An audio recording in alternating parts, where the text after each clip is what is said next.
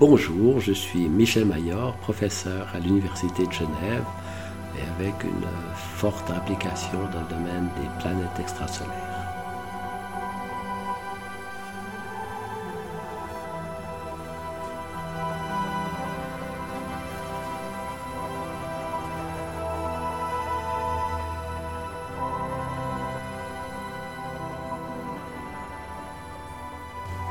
Aujourd'hui, je vais vous parler un petit peu des détections, de l'histoire, de ce qui s'est passé dans ce sujet-là et de ce qu'on pourra espérer dans le futur. Évidemment, on ne trouve jamais ce qu'on veut dans les catalogues. Et donc, à un moment donné, j'ai eu la chance de rencontrer un astronome anglais qui développait une nouvelle technique pour mesurer la vitesse des étoiles par une méthode dite de corrélation, c'est-à-dire où on utilise d'une manière intelligente toute l'information euh, Doppler qui est diluée sur des milliers de rayons spectrales. Et j'ai développé dans les années 70 euh, ce type d'instrument, euh, qui est le premier instrument de la série, Coravel, mais qui était beaucoup plus, comment dire, qui utilisait mieux la technologie moderne que mon collègue anglais, avec un contrôle par ordinateur et tout. Et puis pendant 20 ans, j'ai eu beaucoup de plaisir à utiliser cet instrument parce que c'était tout d'un coup tout devenait facile. Juste pour donner un, exemple, avant les vitesses réelles se développaient par la plaque photographique. On regardait le mouvement des rayons spectrales et tout, et cette technique-là était 4000 fois plus efficace que, la vieille méthode plaque photographique. Bon, ça veut dire que dès ce moment-là, vous n'avez pas besoin d'être malin. Tout, tout, devient possible, toutes les, toutes les idées, vous pouvez reprendre toutes les, toutes, toutes les questions qui utilisent des vitesses d'étoiles cet instrument est simplement adéquat et facile. J'ai fait la dynamique des amas de, globulaires, des étoiles doubles, des étoiles binaires, enfin voilà, des tas de choses comme ça. Et entre autres, justement, une partie non négligeable, c'était l'étude des étoiles doubles. Et donc le but, c'était pas tellement d'avoir des connaissances individuelles, mais plutôt ce qui m'intéressait, c'était les propriétés statistiques, c'est-à-dire d'avoir des vraies distributions correctes distribution des périodes, distribution des rapports de masse entre les deux, entre les deux objets, distribution des excentricités et tout, et ceci comme contrainte sur les mécanismes de formation d'étoiles. Voilà, ça c'était mon un des travaux que j'ai menés sur les, à la fin, enfin les dernières années avec Coravel. Et très vite, on a, on a, on a buté sur le problème euh, quand on cherche les, le rapport des masses, les, compagnons les plus légers, c'est des naines brunes, qui à l'époque n'étaient pas connues. Hein. Il y avait, on, en parlait au niveau théorique, mais il n'y en avait aucune qui avait été identifiée. Et évidemment, plus tard, les planètes. Et donc voilà, on a fait ce travail avec un de mes collaborateurs, Antoine Duquesnoy. Euh, et à la fin de ce travail, en 1990, il y a eu un colloque, une conférence de bioastronomie dans les Alpes françaises, à Balsini. Je suis entré en contact avec des gens qui s'appelaient Bruce Campbell, Gordon Walker et, beaucoup d'autres chercheurs de planètes, des, personnes qui s'intéressaient à la notion de la vie dans l'univers. C'était d'autant plus, comment dire, j'étais d'autant plus sensibilisé à ce domaine que juste avant, avec un collègue de Harvard, on avait découvert un objet de 11 fois la masse de Jupiter. Planète ou naine brune, on ne savait pas. Et c'est le, le premier objet de petite masse qui était vraiment découvert. Et donc, euh, voilà, ça nous avait euh, joint notre intérêt à des possibilités qu'on avait avec ce vieil instrument qui date de 1970, hein, Gravel.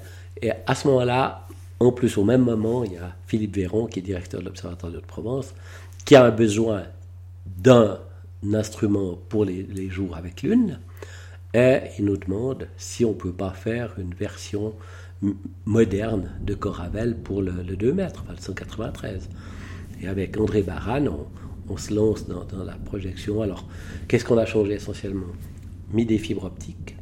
Alors, c'est technique, mais ça mélange mieux les faisceaux, c'est plus stable, hein, l'illumination du spectrographe et tout.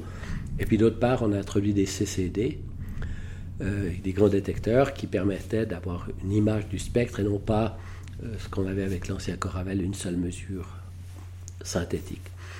Et donc, euh, ces deux changements ont fait que, pour des raisons diverses techniques, la précision a passé à augmenter d'un facteur 10 en une fois, En fait, c'est absolument hallucinant. Comme un jour, avec un instrument à 300 mètres par seconde, qui était parfait pour beaucoup de questions, galactique ou autre, et puis on passe tout d'un coup à 30 mètres par non pas 30 mètres, c'était mieux que ça, on était à 15 mètres par seconde, comme ça. Et alors donc tout de suite, on se dit, ah ah, on a maintenant l'outil pour chercher les compagnons les plus légers. Et comme dis compagnons les plus légers, c'était dans notre esprit aussi bien les naines brunes que les planètes géantes. Pourquoi c'est important? C'est qu'au niveau de la stratégie de mesure, si on avait euh, misé tout que sur des planètes géantes, on aurait adopté un rythme de mesure adapté à des périodes de 10 ans et plus. Comment s'intéresser aussi aux naines brunes dont on ne savait absolument rien quant aux distributions de périodes On a adopté un rythme de mesure qui, était très rapide. Enfin, on faisait des fois deux points par semaine, on en faisait tous les deux mois, enfin des choses comme ça. Et donc finalement, ça s'est révélé payant, puisque ça a permis la découverte de 51 Pégase.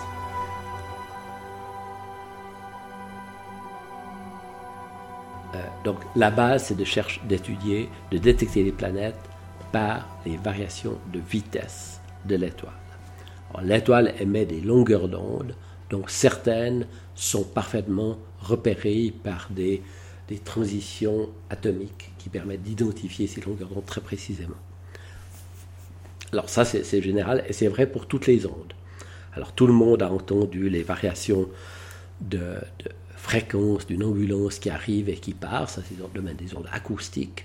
Mais je pense que pour ressentir l'effet Doppler, on peut le faire à l'échelle d'un enfant de 5 ans. Alors, je suis obligé d'expliquer, parce que je n'ai pas de dessin ici. Comment dire Imaginez une puce d'eau sur un étang. Et comme vous savez tous, les puces d'eau ont une fréquence intrinsèque, supposons, de 1 saut par seconde. Donc, chaque, si elle saute sur place, toutes les secondes, il y a une vague qui part, et donc il y a des cercles. Concentriques qui partent depuis sous la, puce. Maintenant, cette puce a l'idée de se déplacer. Donc elle va avancer et les, vagues vont être décalées à chaque fois.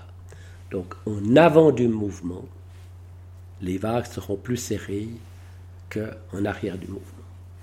Imaginez une grenouille au bord de l'étang qui, fait, fait nuit, elle voit rien, mais elle détecte des ondes qui viennent toutes les demi-secondes. Non, pas toutes les demi-secondes, avec une fréquence, une longueur d'onde deux fois plus petite. Qu'est-ce qu'elle dit? Il y a une puce d'eau qui vient vers moi. Donc elle ouvre la bouche. Si elle est de l'autre côté, c'est l'inverse. Donc c'est purement ce phénomène géométrique qu'on peut parfaitement illustrer. Comme ça, c'est un phénomène qui est visible, qui est sensible. C'est vrai pour les ondes acoustiques. Donc ça c'était des vagues d'abord, c'est vrai pour les ondes acoustiques, c'est vrai pour les ondes lumineuses. Sur lumineuses, il y a des petites complications, mais c'est le phénomène elle-même. Et donc, c'est ce phénomène tout simple qui est l'effet Doppler qu'on utilise pour mesurer la vitesse des étoiles. Donc, les effets, c'est des effets relatifs à la vitesse de la lumière. Donc c'est clair que si, prenons un cas extrême, la Terre fait se mouvoir le Soleil de 8 cm par seconde sur son orbite. La vitesse de la lumière, c'est 300 000 km par seconde. Donc on voit bien que relativement à la vitesse de la lumière, c'est vraiment, vraiment peu. Et donc les changements de fréquence vont être aussi à la même mesure. Et donc toute la difficulté est là. Comment mesurer des tout petites variations Et donc après, la ruse, c'est de construire un instrument qui sépare les longueurs d'onde, faire un arc-en-ciel en, prenant une, phraseologie populaire, je dirais comme ça, et puis après, voir les oscillations des couleurs, mais au niveau du milliardième. Donc, donc c'est hyper difficile. Il faut construire un instrument qui a une stabilité extrême, puisque vous devez considérer, mesurer ces variations de vitesse non pas sur quelques minutes ou sur une nuit, mais sur des années. Si vous vous intéressez à des planètes qui ont des périodes de l'ordre de l'année, vous devez garantir la précision de votre instrument, la stabilité de votre instrument à ce niveau extraordinaire sur des années. Alors voilà, donc ça c'est l'aspect purement technique. Comment construire un instrument qui est insensible aux variations de, des conditions de la nuit, hein, des turbulences atmosphériques, le foyer du télescope qui varie, etc., etc. Il y a d'innombrables conditions techniques qui doivent être telles que vous êtes indépendant de tout ça. Et, comment dire, variation de température, variation de pression, etc. Puisque des effets sceptiques, ça, c'est quelques, c'est des déplacements dans le plan du détecteur de quelques équivalents à l'épaisseur de quelques atomes de silicium. Donc c'est vraiment des tout petits, tout petits déplacements. Puis compte tenu du fait qu'il ne faut pas oublier que, comment dire, malgré tout, on joue avec des objets qui, sont faibles. Certaines étoiles sont faibles, donc il faut accumuler beaucoup de photons et tout. Voilà, donc ça c'est l'aspect de la détection par vitesse radiale. Et puis, euh, il y a des lois de Kepler qui lient la période, la dimension de l'orbite et la masse de l'étoile. Et donc, l'équivalent, enfin, on peut utiliser ce genre de loi pour estimer la masse de la, euh, planète. La période, évidemment, se déduit directement des mesures. Voilà. On arrive à, à, connaître, par la mesure des vitesses radiales, une estimation de la masse, la période et la forme de l'orbite.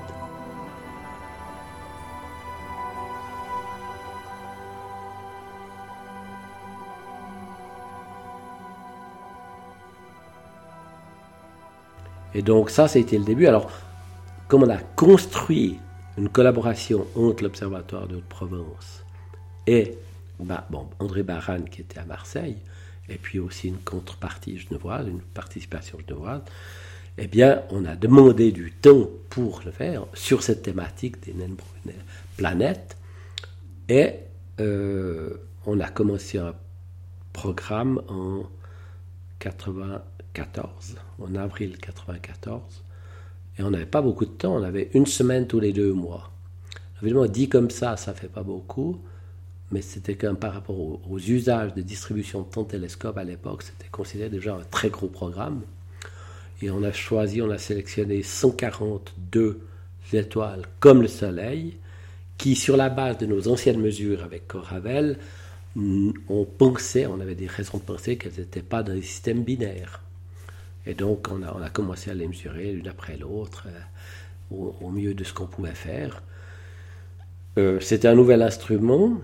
Certaines étoiles montraient une belle stabilité de la vitesse, et puis il y en avait une ou deux, ou quelques-unes, qui avaient une vitesse un peu erratique. Et alors, quand vous avez un nouvel instrument, vous avez les doutes liés à l'instrument, et vous avez les doutes sur les, à ce niveau de précision, il n'y avait rien qui était publié. Donc, évidemment, qu'est-ce qu'on découvre hein, quand on mesure des. Alors, on a découvert des objets qui variaient en vitesse parce qu'ils étaient très jeunes et donc ils avaient des taches à leur surface du au champ magnétique. Et puis, quand la rotation faisait des variations apparentes de la vitesse. Et puis, euh, alors on était très excités, on disait tiens, on a une planète, on a un objet. Et puis, en fait, deux mois après, on faisait les mesures, puis ça ne se raccordait pas du tout, ça avait changé d'amplitude, de période et tout. Donc tout d'un coup, on découvrait qu'il y avait tout un tas de choses beaucoup plus compliquées que ce qu'on croyait, et puis que ce n'était pas toujours le signe d'une planète, une variation. Puis 51 Pégase, elle, elle avait d'autres caractéristiques. Elle variait, mais elle était stable par rapport à cette variation. Mais on était quand même un petit peu inquiet parce qu'on avait les, les contre-exemples, disons. Et donc, on a décidé avec prudence, quand on a fin 94, on a une première éphéméride, euh, donc on peut extrapoler dans le temps la variation de vitesse. Euh, on décide d'attendre juillet 95, qui est quand la période où on peut commencer à voir dans le ciel euh, Pégase. On mesure nuit après nuit, évidemment, cette étoile comme ça, et puis elle suivait exactement l'éphéméride. Donc euh, à ce moment-là, on y a cru. Elle avait exactement la même amplitude, la même phase, la même période et tout.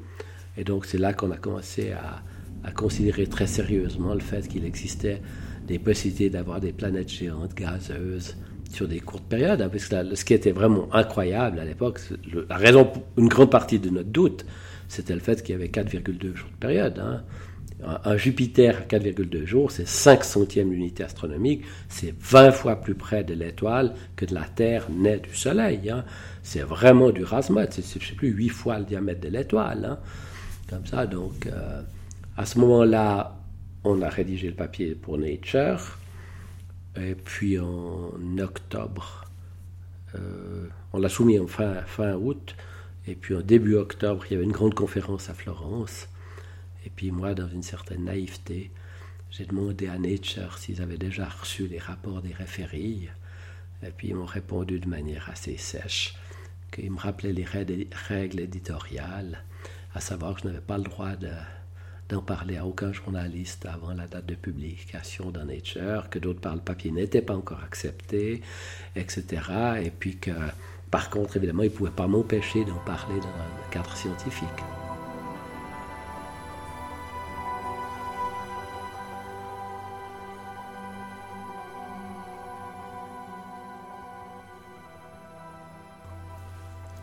Problème où, les choses sont mieux amusantes, c'est que la semaine avant, il y avait, il y avait le, comment dire, à Catane, en Italie, il y avait la conférence de la Société européenne d'astronomie.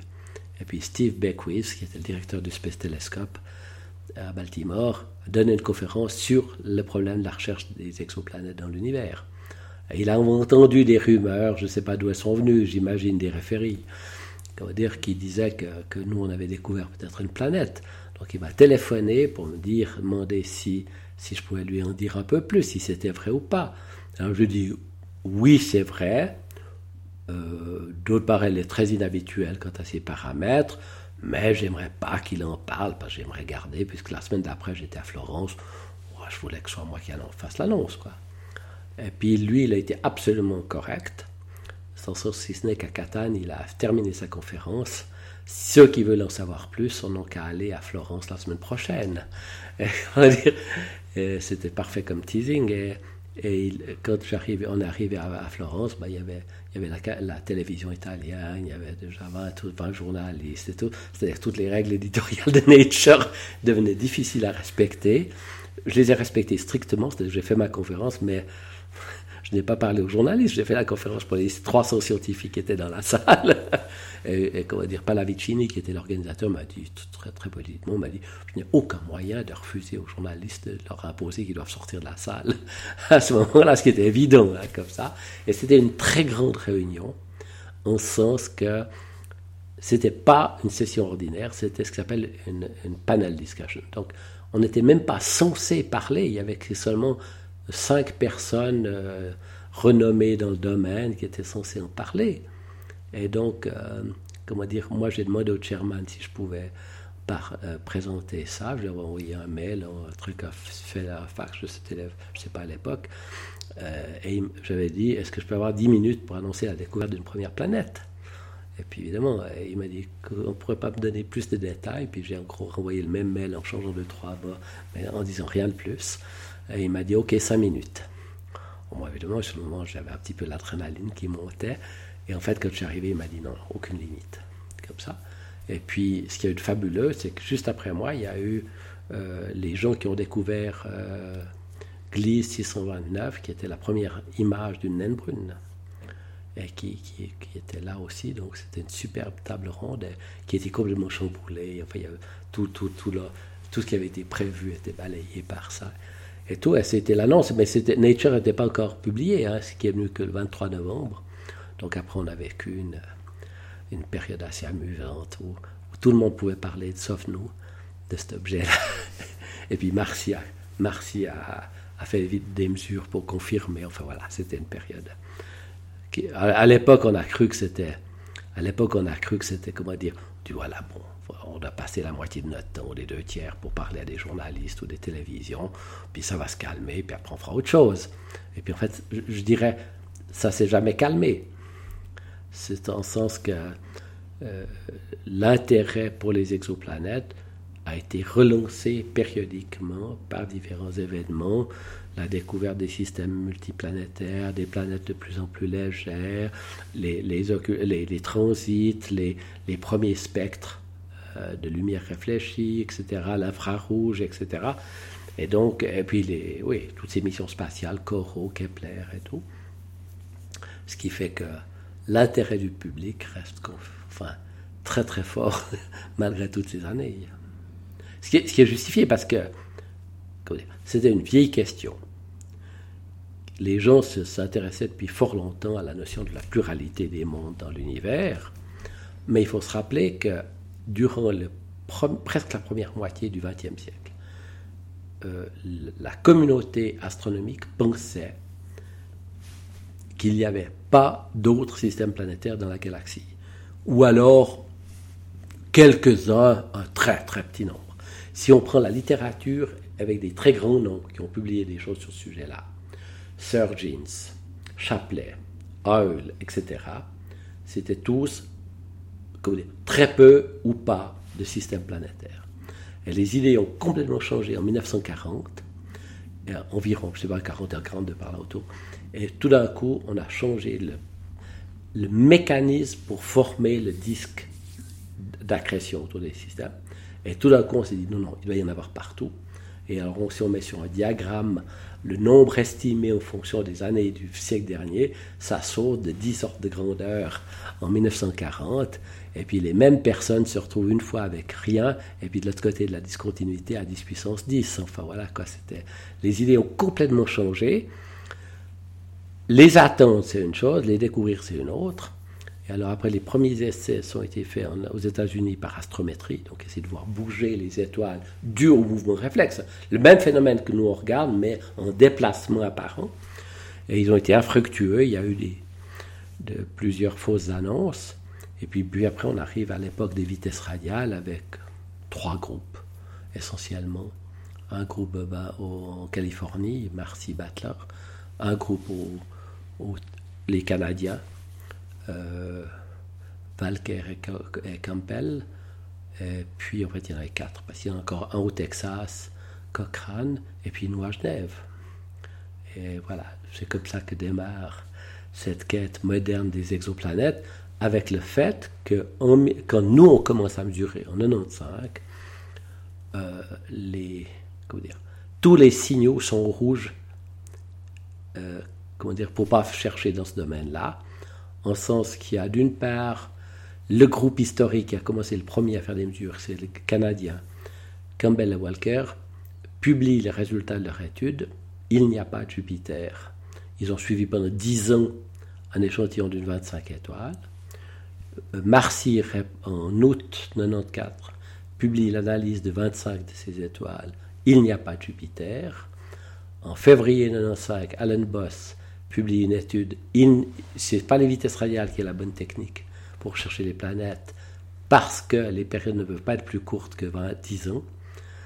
Et donc, ce n'est pas la bonne technique, etc. Enfin, tous les signaux étaient contre. Bon, nous, on avait notre instrument qui marchait. On cherchait aussi d'autres choses. Et Brune, ça ne nous a absolument pas perturbé. Hein, ces, ces, travaux, absolument pas. Et heureusement, puisqu'en fait, l'exemple montre que de temps en temps, la théorie a tort. Et puis que c'est plutôt l'observation qui rectifie le tir après. Et puis voilà, donc ça c'est l'époque. Après, évidemment, à partir de ce moment-là, on a pris goût à ce genre de domaine. Je dirais qu'on a abandonné plus ou moins tout ce qu'on faisait d'autre pour se concentrer sur ce sujet. On a réussi à obtenir du, du comité qui gère le télescope de 193 de doubler le temps de télescope, c'est-à-dire qu'on a passé à une semaine par mois Là, on a aussi élargi le groupe. On, a, avait plusieurs collègues français qui se sont joints à ce groupe. Et puis donc l'OHP, l'Observatoire de Haute-Provence, est entré de plein pied dans la recherche des planètes. Et ça se continue aujourd'hui avec encore un autre spectrographe. Et puis en parallèle, on a construit une copie d'Elodie pour installer au Chili sur un télescope de 1,20 m, ça s'appelle Coralie, et alors avec l'avantage, c'est que la météo chilienne est quand même très très belle. D'autre part, on avait la quasi-totalité du temps de télescope là-bas. Et donc ce petit télescope de 1m20 a fait des merveilles avec, je sais pas, presque une centaine de planètes qui ont été découvertes avec ce petit télescope. Donc ça, c'est, ça c'était vraiment un bel instrument pour ça. Et en parallèle, à un moment donné, l'ESO a voulu entrer dans ce, ce nouveau domaine de l'astronomie, puisqu'il n'y avait rien qui se faisait dans le domaine à l'ESO. Et ils ont fait une sorte de brainstorming, euh, quelles sont les techniques qui pourraient être développées. Il y a les micro-lentilles, il y a euh, il y a les, transits, etc. Il y avait différentes techniques, l'astrométrie dans le futur apparental, enfin voilà. Et puis moi j'ai proposé les vitesses radiales, mais en, mettant d'une manière un petit peu, comment dire, non réfléchi, dire oui, mais attention, hein, maintenant il y a déjà plusieurs instruments qui travaillent à 10 mètres par seconde. Si vous voulez entrer dans le jeu, ben, il faut entrer à 1 mètre par seconde, parce qu'autrement c'est trop tard pour se battre sur, sur, ce niveau de précision. Et les eaux a complètement euh, comment dire, accepté ce genre d'idée, et une année ou deux après, a émis un appel d'offres qui est d'accord de construire un spectrographe pour mesurer les vitesses d'étoiles à 1 mètre par seconde comme ça, et puis on ne savait même pas si c'était possible, enfin. Et, puis euh, pour le mettre sur le 3 m 60, télescope de 3 m 60, et avec une, euh, comment dire, une récompense à la clé qui était loin, de loin de, négligeable, qui était de 500 nuits de télescope de 3 m 60. Beaucoup, hein, grand télescope, 3, 500 nuits pour projet. Et puis on, s'est lancé avec un, consortium d'instituts. Hein. Il y avait, il y avait l'Observatoire de Haute-Provence, il y avait quelques personnes de Paris, il y avait Berne et puis Genève, dans la construction de cet instrument qui s'appelle HARPS, pas très beau, mais enfin, euh, comme ça, et puis qui, s'est révélé merveilleux, en sens qu'on a battu le mètre par seconde, c'est-à-dire un spectrographe sous vide avec des tas de ruses pour arriver à, garantir cette précision-là. Et donc, avec en plus, quand même, un, point essentiel, qui est le, comment dire, le nombre de nuits. Hein. Parce que cette technique, elle est, elle est extrêmement gourmande en temps de télescope. Et il faut, pour accumuler le nombre de photons, pour obtenir une vitesse à très haute précision, il faut beaucoup de temps, beaucoup de nuits, il faut répéter, répéter, répéter et tout. Et donc je crois que la combinaison de la précision de HARPS et du nombre de nuits que les eaux nous a octroyées a été à la clé de, ce qu'on a obtenu de plus valable dans ce domaine au cours des dernières années. Et si on regarde maintenant les, résultats, les highlights de, de, HARPS, de Survey, c'est la découverte de cette population de super-terre, euh, où on a tout d'un coup un nombre d'objets de petite masse absolument colossal qui, qui apparaît. C'est la découverte, un peu l'exploration des planètes autour d'étoiles très déficientes. C'est le suivi de certains objets coraux donc détecté par satellite coraux. C'est l'exploration des planètes autour des tout petites étoiles, les, étoiles naines M, de fraction de masse du Soleil. Voilà, on, nous demandait, enfin c'était, on nous donnait beaucoup de temps, mais on nous, exigeait de notre part qu'on mène des programmes qui soient, qui explorent très largement un peu le domaine des exoplanètes, pas faire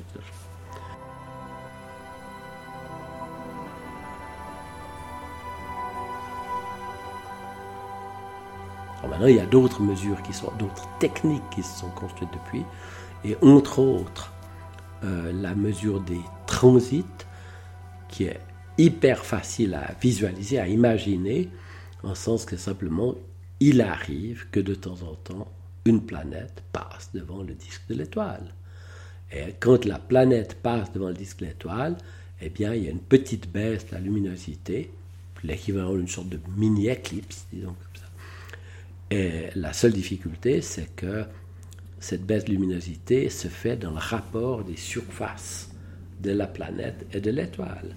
Et donc, si on prend l'exemple, par exemple, du Soleil et de Jupiter, et qu'on imagine un astronome quelque part dans, dans, la Voie lactée qui regarde le système solaire, eh bien, il verrait que, comment dire, de temps en temps, s'il est bien placé dans le plan de l'orbite de Jupiter, eh bien, il verrait baisser de Jupiter a un rayon de 10 fois plus petit que celui du Soleil. Donc la surface du disque de Jupiter est un centième de celui du disque du Soleil. Donc il y aurait une éclipse, une baisse de luminosité de 1%. Et s'il il a les bons instruments et qu'il répète le même genre d'expérience, et pour voir passer la Terre, la Terre est environ un centième du disque du Soleil, donc la baisse de luminosité, c'est un centième fois un centième, un dix millième. Donc détecter des terres par transit, c'est horriblement difficile parce que vous devez faire attention qu'il n'y ait pas des tâches qui fassent croire que, euh, comment dire, qu'il y a des planètes et tout. Et puis il ne faut pas oublier que si vous cherchez des planètes avec des périodes de l'ordre d'une année, vous avez une baisse de 1 dix millième toutes les années. Donc voilà. C'est-à-dire que je crois que c'est, une des caractéristiques de, toutes les techniques, c'est-à-dire qu'il faut se rappeler que la Terre est un petit caillou à l'échelle du Soleil, du système solaire. C'est 300 000 fois plus léger que le Soleil et c'est 100 fois plus petit, donc un dix millième de la surface du disque du Soleil. Donc quoi que vous fassiez, c'est difficile. Mais actuellement, on y arrive. Quand je on y arrive, euh, on n'est pas loin d'y arriver, dans le sens qu'il n'y a pas vraiment de planète terrestre dans la zone habitable qui a été découverte. On est, on est à trois fois la masse de la Terre dans la zone habitable d'une naine K, donc 0,8 fois la masse du Soleil.